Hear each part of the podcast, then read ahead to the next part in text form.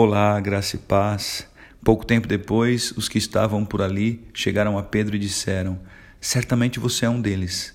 O seu modo de falar o denuncia. Mateus capítulo 26, verso 73.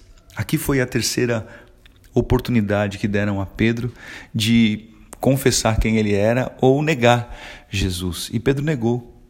Talvez você conheça muito bem essa passagem mas eu gostaria de te chamar a atenção para algo que, que brilha aos meus olhos e, e eu gostaria que você se comportasse ou, ou tivesse o comportamento não de negar Jesus, mas de denunciar quem você é às pessoas que estão ao seu redor.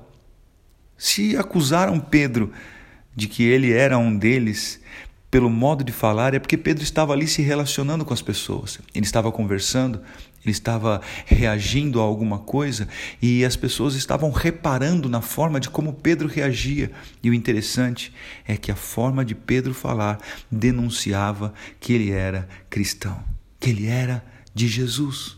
Será que o nosso modo de falar, o nosso modo de decidir, a nossa reação tem denunciado que somos cristãos? Eu tenho insistido muito nisso.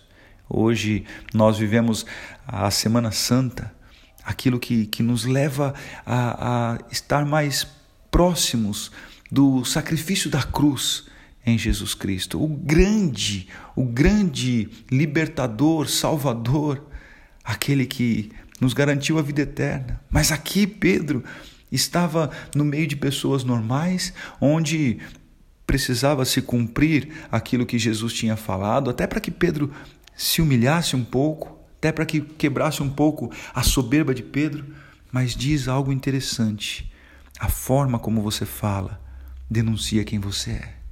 E eu gostaria que você reparasse: existem muitas pessoas que sabem quem é Jesus, mas não o conhecem intimamente. Sabem quem é você, mas não te conhecem intimamente e precisam deste relacionamento e está em nossas mãos.